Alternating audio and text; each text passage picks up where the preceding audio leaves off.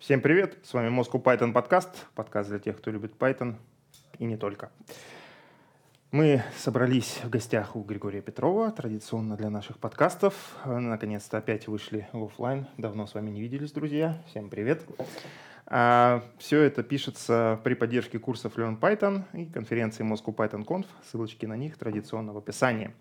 А теперь э, та самая минута, в которую я очень много раз э, скажу слово Moscow Python. С вами э, Григорий Петров, евангелист Moscow Python, DevRel компании Еврон. Э, Злата Буховская, руководитель разработки в NVIDIA. Да, Тебя наверное, повысили, да? Да, меня давно уже повысили, но просто как-то я про это стеснялась, пора про это рассказать. С само ощущение уже догнало, да? Два года спустя само ощущение догнало. Руководитель разработки компании NVIDIA, английский Moscow Python. Меня зовут Валентин Домбровский, сооснователь Moscow Python и Gigfactor.io. И у нас в гостях э, Вадим Щемилинин, э, старший владелец продукта в компании Сибур, я, я правильно запомнил. Сибур Digital. Да. Сибур Digital, вот так вот, старший владелец компании, э, старший владелец компании, старший владелец продукта компании Сибур Digital Вадим Щемелин. А, мы пригласили Вадима, потому что нам показалось очень интересными, показались очень интересными два его выступления, которые э, состоятся на конференции HighLoad Conf++, э, цифровая э, индустрия 4.0 в Сибуре и рабочая видеоаналитика в нефтехимии. И хотим поговорить ну, немножко про эти доклады, которые должны были состояться в ноябре, но конференция была перенесена, поэтому конференция состоится в марте следующего года. Наверное, ссылочку на нее мы тоже поставим в описании. Переходите, читайте, смотрите. А с Вадимом мы поговорим про эти темы и про то, что вообще делает питон в, на заводах в Сибуре, в этой, среди суровых мужиков. М, Суровые мужики угадаю. занимаются питоном. Видеоаналитику. Например. Ну да, в частности, вот по, по названию доклада «Рабочая видеоаналитика в нефтехимии» можно догадаться, да. Ну как-то у меня в голове это не вяжется нефтехимия. Вот снег и нефть вяжется, север, нефть вяжется, а питон и нефть Пока не совсем. В чем же дело? А нефть и нефтехимия, они тоже на самом деле не очень вяжутся. Э, ну, я сделаю шаг назад про то, как я вообще в это попал, потому что когда меня HR хантили в Сибур, э, первое, что мне пришло в голову, единственное, это был Сибур-арена в Питере. И, собственно, больше ничего не знал про Сибур. Э, до этого я успешно в тот момент работал 9 лет в IT, я прошел путь от разработчика до руководителя отдела R&D в одной из питерских компаний, которая занималась голосовой биометрией, лицевой биометрией. В общем, мы делали прикольные штуки, занимали первые места в мире и были молодцы. Э, ну, надо меняться, и вот на меня вышли, собственно, коллеги из Сибура, они тогда только-только начинали вот эту идею того, что не взять ли нам своих разработчиков и что-нибудь mm-hmm. замутить. Э, и я повелся, и вот три года я там, не жалею, это весело. А, соответственно, что делает Python, почему вообще нужны свои разработчики в нефтехимии? Да, Сибур — это заводы. Это не добыча нефти, это именно вот купить сырье, переработать и продать вторсырье в виде там, полипропиленов, этиленов. Ну, в общем, вот то, что у тебя лежит, э, оно состоит вот из того, что, да, вот он, Сибур. делается Сибуром. Ну, тут множество вещей в комнате, которые делаются сырья, которые делаются Сибуром. А, соответственно, идея у них была простая. Мы покупаем какие-то решения для развития нашего бизнеса, для его модное слово цифровизации э, у вендоров, их под нас кастомизируют за наши деньги, потом еще продают на рынок. Кастомизация не всегда идеальная, нам нужно потом это дорабатывать. Давайте нарастим у себя компетенцию для того, чтобы мы могли сами адаптировать продукты цифровые под нужды бизнеса. И ну, такое самое яркое применение, которое было как раз релевантно для меня, это модельки по видеоаналитике, которые должны анализировать, что у нас происходит на производстве. То есть не просто там каску снял и одел, с этим, в принципе, в Сибуре все хорошо, люди ходят в касках, люди молодцы. А именно контроль за производственным процессом, что у нас идет с продукцией, где у нас возникает брак, что у нас с оборудованием, э, для постоянного контроля, не только в режиме человек пришел, ушел, если там, uh-huh. это оборудование не полностью обвешено датчиками. Датчики у нас тоже есть свои. Вот. Э, собственно, отсюда пошла своя разработка. Ну, вроде я ответил на твой вопрос. А какой был вопрос? Это вопрос был у Златы. Да, на самом деле... Зачем, зачем питон? Да, и... Как нефть связана с нефтехимией? Так, тут вопросов больше нет. Окей. Значит, дальше вопросы. Смотри, ты упомянул вроде бы как бы адаптировать какую-то стандартную модель. Я же правильно понимаю, что... Не совсем. А, а ну, если мы уходим Вообще у нас много различных mm-hmm. направлений, в которые, собственно, идет своя разработка, которая делает свои продукты. Э, одно из них — это видеоаналитика. Mm-hmm. Оно входит в вот эту вот индустрию 4.0, которая пошло от немцев. Э, тоже такой маленький узкий. Если уходить вот именно в видеоаналитику, то в чем, собственно, задачка? Есть завод. Завод — это до 700 футбольных полей. Mm-hmm. Там куча очень опасного оборудования, которое может при появлении какой-то искры сделать бум. Этого никто не хочет. А, соответственно, за этим всем нужно следить. А, заводы — это Западная Сибирь, Центральная Россия, ну, климатические условия тоже такие себе не идеальные для mm-hmm. того, чтобы люди ходили и смотрели. Идея повесить камеры, чтобы они смотрели. Дальше камеры смотрят на вот эти вот участки в технологическом процессе. Это может быть насыпание гранул полипропилена на вибросита, какие-то всякие такие кривые штуки, варящийся каучук. То есть если мы просто пойдем на рынок к NVIDIA и скажем, ребята, дайте нам какую-нибудь модельку, угу. которая будет распознавать нам каучук. А, Вас спросят, что такое каучук? Ну, это, это... Ну, ну, NVIDIA на самом деле тебе скажет, покупай наши шкафы, значит, в которых будет крутиться эта моделька, и все у тебя будет зашибись. А тут как раз а история... А модельку возьми. Ну да, тут как раз история про то, что вы как бы либо взяли какую-то совсем недоработанную модельку, либо построили свою, но у вас все-таки свое железо. Это не NVIDIA история. Ну, железо мы свое не делаем, мы покупаем железо. Ну да, я, я понимаю, ну в смысле как бы оно не то чтобы закупленное вот целиком там, а да. какое-то самосборное. А, да. да, тут тоже отвечу. Это, такая моя картина мира. Да, от, отвеч... не, я, все на самом деле очень близко к правде, и этому есть очень простое логическое объяснение. А, вот модельки, которые, ну, собственно, хочется взять, есть э, ну, много уже готовых э, решений по типовым задачкам, там, person detection, тому подобное, ну, что-то, что э, общее для различных бизнесов. А каучуком в России занимается не так много компаний. И в мире тоже не так много mm-hmm. компаний. Соответственно, и оборудование на самом деле у всех разное. У нас Воронеж Каучук, ему 89 лет в этом году заводу. Там самое старое оборудование, оно 60-х готов, новое прошлого года. То есть очень такая большая вариативность в инфраструктуре и вариативность в процессах. Соответственно, и брать что-то готовое, пытаться это готовое вот натянуть на те процессы, uh-huh. просто внутри, ну, это нереально. Проще uh-huh. взять, сделать с нуля, uh-huh. обучить модель под этот конкретный кейс. То есть мы не пытаемся научить какую-то мега-супер классную модель, которая все несколько тысяч камер анализирует и... Если что, с тобой разговариваю, одновременно кастомер-интервью провожу, типа того.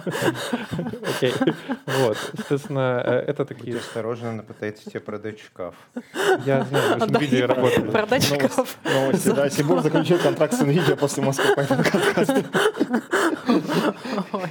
Вот, соответственно, если говорить про шкафы, э, на заводах уже есть свои шкафы, которых есть свое железо, есть вот эти камеры, они не всегда классные, они иногда просто аналоговые, надо их еще менять или оцифровывать. И мы по максимуму стараемся использовать старую инфраструктуру, которая у нас есть, а не снести старый завод, построить новый, который весь в СУТП, и все классно. Да, СУТП — система управления технологическим производством. Вот.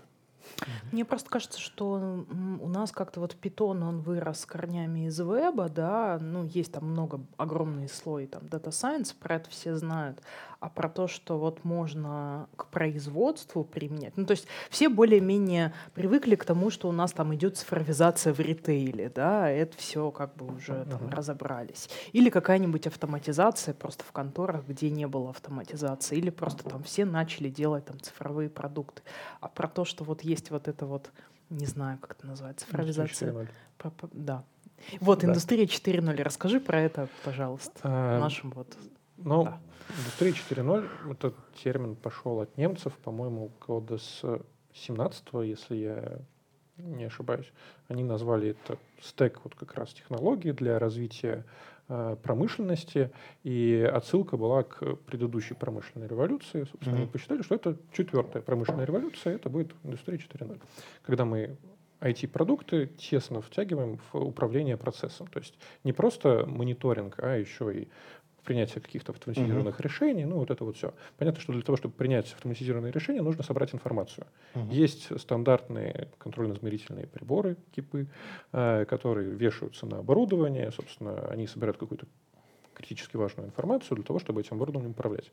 Но не всегда только эта информация достаточно для принятия решения по месту. То есть нужна какая-то дополнительная информация в виде отправить человека, он посмотрел и решил.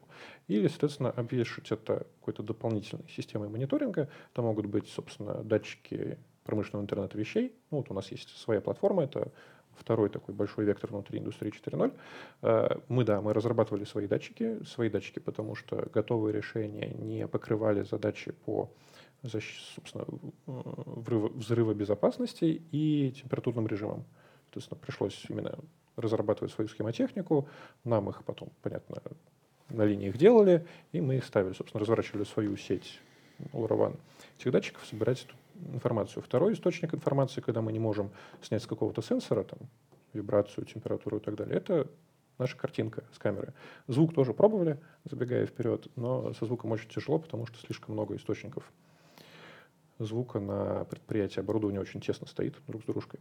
Вот, соответственно, вот с этих вот двух вещей, камера и датчики, мы собираем информацию для того, чтобы следующим шагом э, на основании этой информации делать анализ. Мы корректно ведем техпроцесс или некорректно? Может быть, можем его вести более эффективно. Э, вот, соответственно, это такие вот два больших блока первых э, внутри индустрии 4.0. Остальное, то, что у нас тоже внутри индустрии, это роботизация, это дроны. Ну, можно обвешать датчиками, можно в идеале пролететь, подъехать, измерить, mm-hmm. заменив человека. Тут пока мы не так вперед улетели, но тоже двигаемся.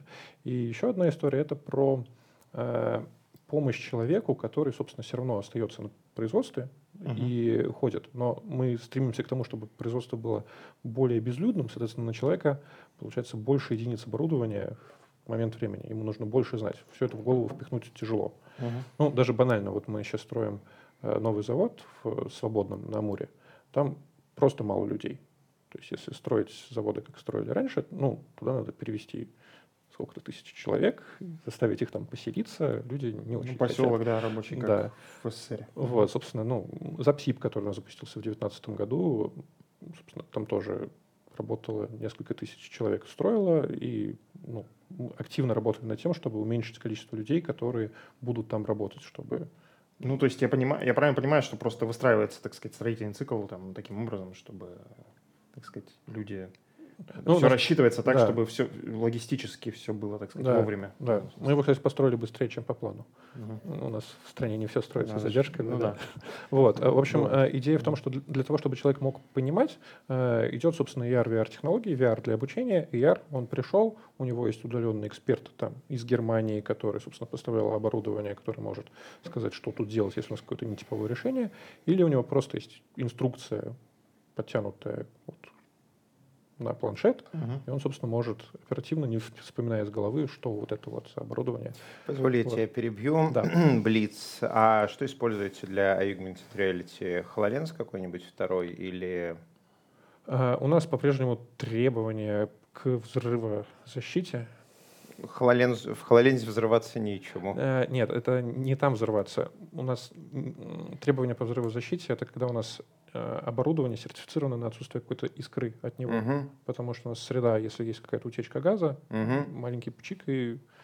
Э, и кабум. Да, соответственно, ну, поэтому должны быть требования, поэтому там долго искали э, кон- конкретную железячку, которая mm-hmm. удовлетворяет.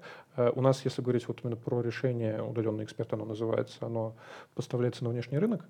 Вот я прямо сейчас какая-то модель не скажу, но в принципе это можно зайти на сайт Сибру Digital и там найти эту историю. Угу. Окей. Что-то я такое хотел еще умное сказать.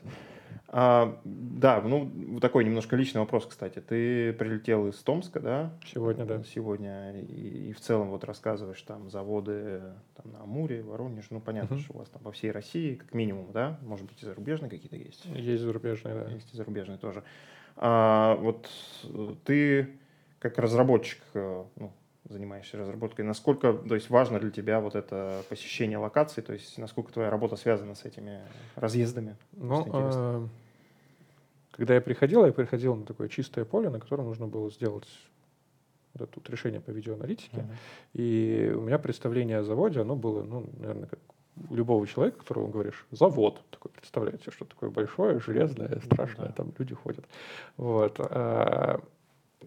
И когда ты понимаешь, что тебе нужно ну, как-то автоматизировать этот процесс, анализировать что-то там с камеры, ты понимаешь, что без просто приехать и посмотреть глазами очень сложно поначалу понять, как это можно решать в плане именно ну, вот, customer development, что нам вот сделать для пользователя, чтобы он счастливый был.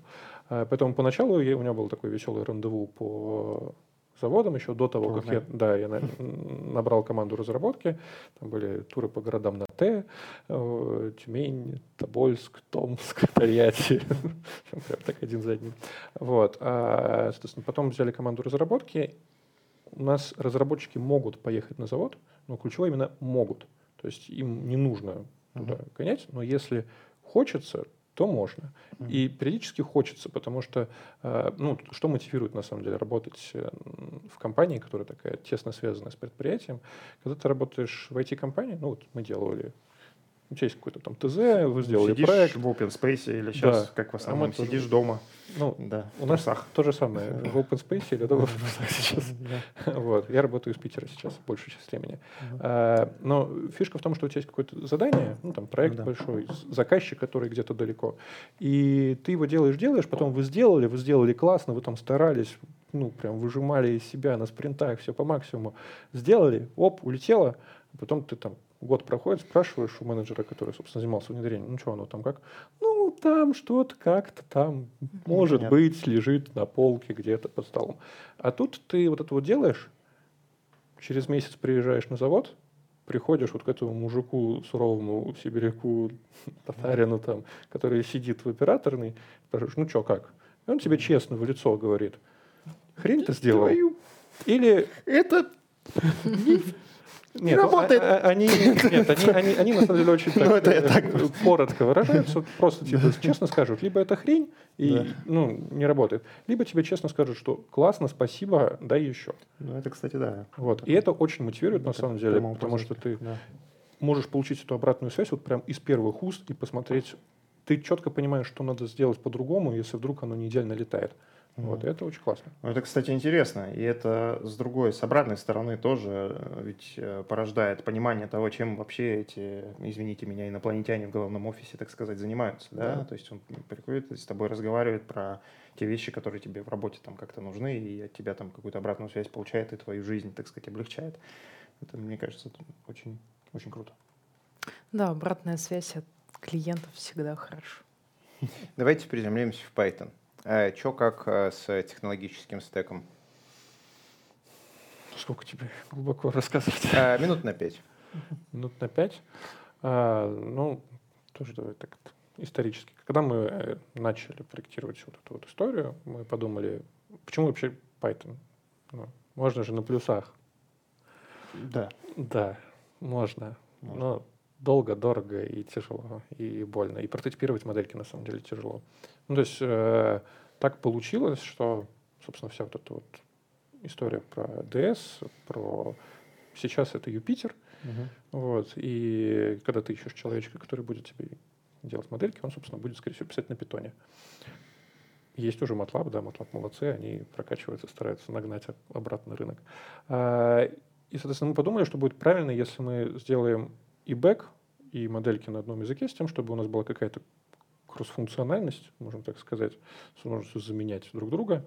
Соответственно, отсюда пошло требование к бэку именно на питоне.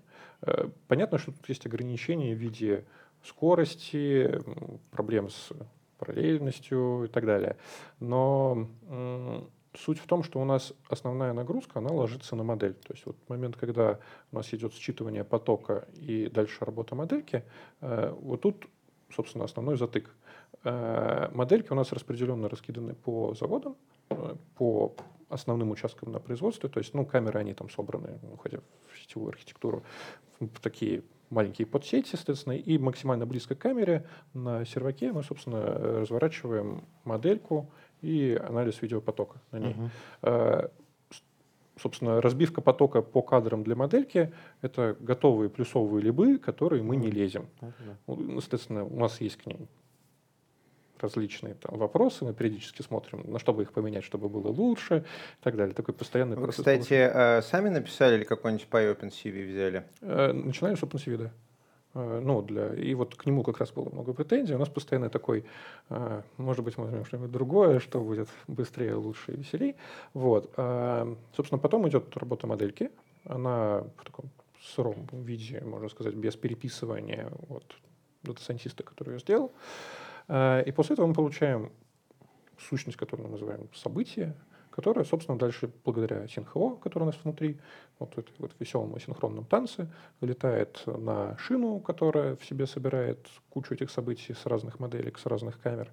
Дальше выстраивает взаимосвязь между ними. Ну, то есть есть набор правил, ну, то есть, условно, если установка находится на ремонте, то это нормально, когда на камере человек в нее влезает целиком. А если установка не в ремонте, то это ненормально. У меня какие-то черный юмор пошел. Да, ну. установка не в ремонте, и там человек, то что-то не так. Да. Э, ну, аналогично, на самом деле, в зависимости от марки продукта могут быть различные требования по уровню забивки продуктом. Э, ну, в принципе, продукт себя ведет по-разному в зависимости от различных его марка, да, различности, в зависимости от различных его сортов. Mm-hmm. Что-то слипается, что-то не так слипается и так далее. Что-то налипает на ножи, их загибает, и надо очень быстро реагировать, а что-то ну, насыпало и пофиг, потом почистим. Вот. А, то есть, ну, очень большая вариативность, и вот это вот, собственно, надо учитывать. Это все вот внутри вот, это вот танца событий, которые синхронно прилетают и так далее, оно разбивается. Собственно, а дальше идет привязка у нас не только Python, на самом деле, там еще есть немножко JavaScript, вот, немножко своего фронта, от которого мы пытаемся отказаться. Дальше идет интеграция с остальными системами. А, то есть у нас есть озеро данных, куда собирается все, вся информация. Это Kafka. А, ну, Kafka как транспорт, собственно, через который мы отправляем uh-huh. с заводов в Москву. А, у нас есть э, фронт систем видеонаблюдения, с которыми нужно там у каждой системы видеонаблюдения свое веселье, там у кого-то JavaScript, у кого-то обрезанный Python 2.6. Э, есть такой производитель, который вкрячивал его к себе как скриптовый движок. Вот, собственно, у кого-то это ну, что-то более такое REST API, с которым проще взаимодействовать. Вот. Но, собственно, задача именно связаться с остальными системами, которые у нас есть, чтобы это не было вот какое-то новое решение, плюс один экран э, оператору, и он такой, ну, здорово, у меня был до этого один монитор, теперь у меня их 10. Благодаря этим мужикам из Москвы, которые что-то тут. Слушай, ты же выступаешь на Хайлоуде, вот, а какие у вас объемы событий э, этих самых ну, смотри, у нас сейчас э, камер, которые у нас следят за производственным процессом, есть еще безопасники, uh-huh. у них свои камеры uh-huh. про периметр, туда стараемся не лезть. А камеры, которые следят за производственным процессом, у нас сейчас две с лишним тысячи, вот точно не скажу. Это по всем заводам? Да, по всем заводам, которые uh-huh. у нас разбросаны. А, завод, ну, это такая вот очень uh-huh. объемная история. И события у нас летят в онлайне, то есть э, ну, грубо говоря, раз в секунду у нас что-то да улетает. Слушай, а вот немножко подробнее как это происходит. Вот события это все-таки это текст, это байтики, это... Это, ну, флоты, инты. Ну, то есть это mm-hmm. зоны интересов, которые у нас э, происходят, что-то происходит, собственно, идентификатор Ну, то есть, понятно. И... Ну, получается, что моделька, она работает там на заводе на каком-то оборудовании, которое... Да. Опять вот. продажи NVIDIA. Вот, ну нет, ну как бы без продаж NVIDIA это на самом деле такой интересный момент. А, вот. чего, во что мне сложно поверить, вот как бы Highload, да, Python, я как бы пытаюсь одно с другим сопоставить. Вот а, получается та штука, которая продюсит вот эти вот инты, которая работает где-то там на заводе в какой-то коробочке, она на питоне. Это вот моделька просто обученная. Ну, там не совсем просто моделька обученная. Ага. Да, то есть, еще раз, там есть вот блок, который цепляется угу. к камере, угу. есть моделька, есть э, вот этот инстанс шины, который в себе содержит еще различные угу. логики угу. обработки различных ивентов от угу. э, моделек. Все это через Docker Compose у нас поднято угу. на сервачке, угу. который там рядышком вот угу. к этим камерам шину иногда мы отделяем, там по-разному это выстраиваем. Собственно, а дальше в Москву-то собирается уже, ну, скорее такая ретроспективная история. Mm-hmm. То есть оперативная вся история про уведомить оператора, она вся там. Ну, удивительно, что питон там на месте, он как бы достаточно быстро это все обрабатывает. В 5 секунд мы должны уложиться. У нас базовое требование, в которое мы идем, что у нас вот от момента физического появления события угу. э, до оператору звуковой сигнал, угу. вот 5 секунд. Ну, вот обычно этого времени более чем достаточно для того, чтобы оперативно принять решение. Это априори намного быстрее, чем если бы Петрович пошел туда, заметил, Если бы Петрович рацию. с чаем смотрел в монитор с чаем... и, и разгадывал кроссворды, наверное. Не, кроссворды никто не разгадывает, но монитор просто, ну, если вывести это, все эти камеры на мониторы, ну, там ничего не видно. Угу. У меня есть любимый слайд, где две камеры выведенные, ну там много камер, и на двух что-то не так. Угу. Очень тяжело это что-то не так. А, Причем ну, то есть такое у него монитор, ну, как обычно, это да, да, да. да, у него там сколько-то там да. камер, условно, сколько там, 20? Под сотню. А, даже под сотню, да? Да. Ну, то есть тут и, собственно, Понятно. от этого мы и уходили. Uh-huh. Мы уходили от этих фотообоев, когда есть ощущение, yeah. что ты наблюдаешь, но на самом деле ты не наблюдаешь. Ты заметишь только если там, ну не знаю, реально какой-то там пламя, там взрыв какой-то. И то можешь не заметить, потому что это будет маленькая картиночка на большом мониторе. Ну, ну то есть такого рода, так сказать, э, ну, это уж извините за, за такой термин, напоминает некий театр безопасности в таком случае. Ну, собственно, от этого мы и уходили, потому ну, что да. оно, камеры стоят, но они использовались фактически для того, чтобы посмотреть, как оно было. Либо они... надо нанимать 100 человек, чтобы каждый в эту камеру смотрел там в одну, да, либо, ну, да, это утопия. либо автоматизировать. Да. Ну, да, логично. А ситуация, когда все красиво, у меня тоже есть такая запись, у нас было происшествие в марте в Воронеже, в СМИ писали про него, там около сотни квадратных метров выгорело. Mm-hmm. Ну, собственно, там, да, как раз произошел разлив лития и полыхнуло. А, ну, там уже поздно. Это тот момент, когда уже ничего не сделаешь. Лучше туда никому не идти и ничего. Ну, я понимаю, да. да. Не, ну это как раз-таки сигнал о том, что надо бежать. То есть, скорее, при таких, э, так сказать, очевидных случаях это скорее сигнал о том, что бегите оттуда. Ну, и моделька по реал-тайм видеопотоку определила, что что-то не то. Там уже вот в этих ситуациях уже срабатывает пожарная сигнализация mm-hmm. и так далее. Наша задачка, ну, там конкретно был розлив лития, естественно, его, ну, он вспыхивает за 2-3 секунды после того, как контактирует с атмосферой. Mm-hmm. То есть это ну, в наших вот как раз пайплайнах, даже если бы мы успели заметить, было бы хуже, если бы мы об этом отсигнализировали. А у нас история скорее про то, чтобы, ну, вот, например, типовой кейс того же Воронежа, э, вот эта вот каучуковая крошка, uh-huh. она там сначала варится, потом она сушится уже в виде таких хлопьев, и там идет по линии. Потом прессуется в брикеты и к пользователю. А вот на этапе, когда она варится, нужно контролировать ее размер. Она там, ну, такая большая, не знаю, как башенка с, uh-huh. с такими окошками. Там, собственно, видно, как эти хлопья плавают. Их мешают, они плавают, и нужно контролировать их размер, чтобы они потихоньку не начинали расти. Если они сильно растут, а, это значит, что недостаточно их разбивает паром uh-huh. внутри, соответственно, они могут слипнуться и просто забить. Uh-huh. Если они забивают, соответственно, нагрузка на насос, и насос может перегореть, ну, ну и так далее. Да, да. Если оно дальше на этапе сушки, там уже высокая температура идет, вот когда это вот от влаги избавляется, все. Там, если оно забивается, от чего, собственно, шли все? Мы же не просто так работаем в Сибуре, не только по фану, но и за деньги.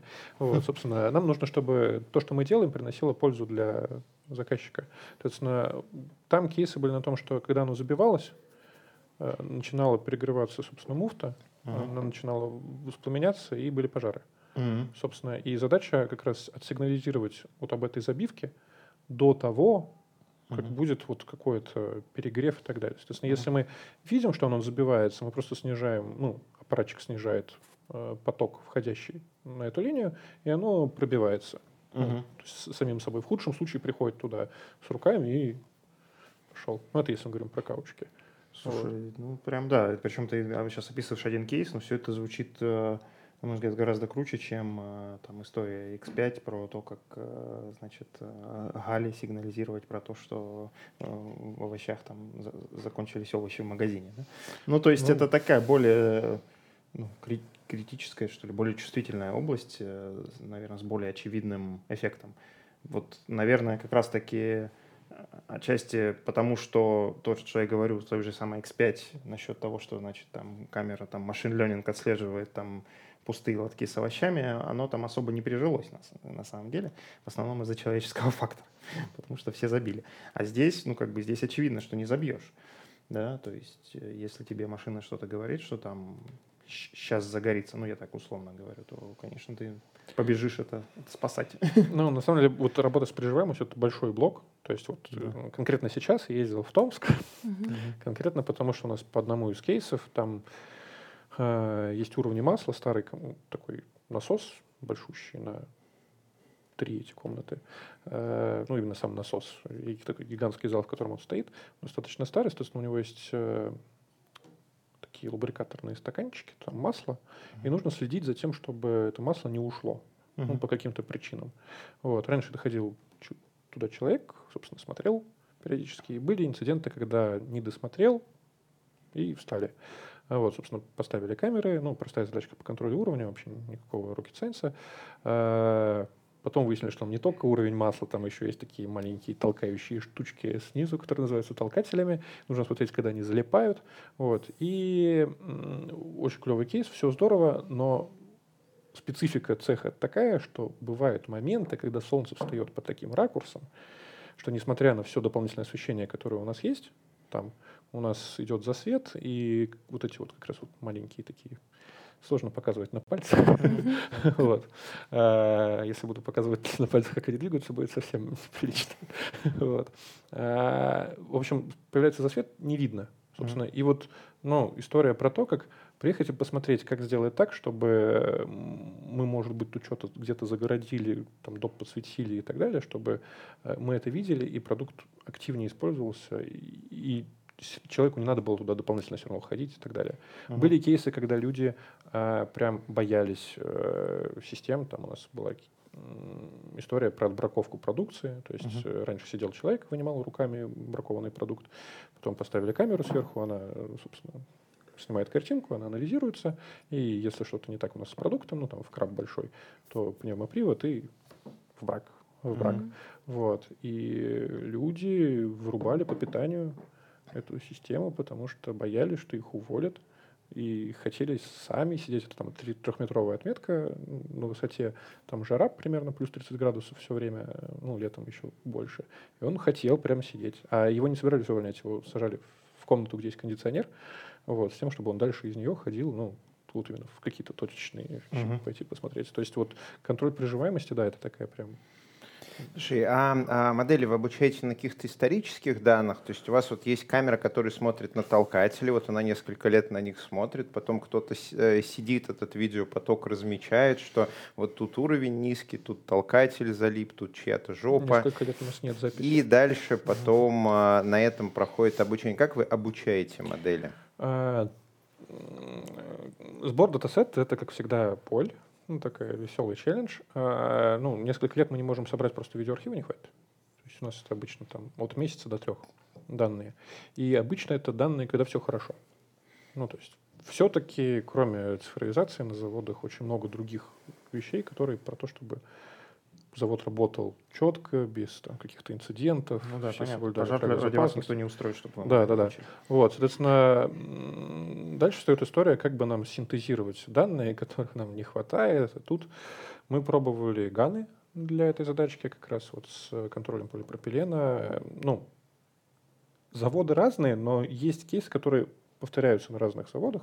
И, грубо говоря, есть одна установка, на которой мы уже собрали много данных, и мы знаем, что вот забивка, вот не забивка и так далее.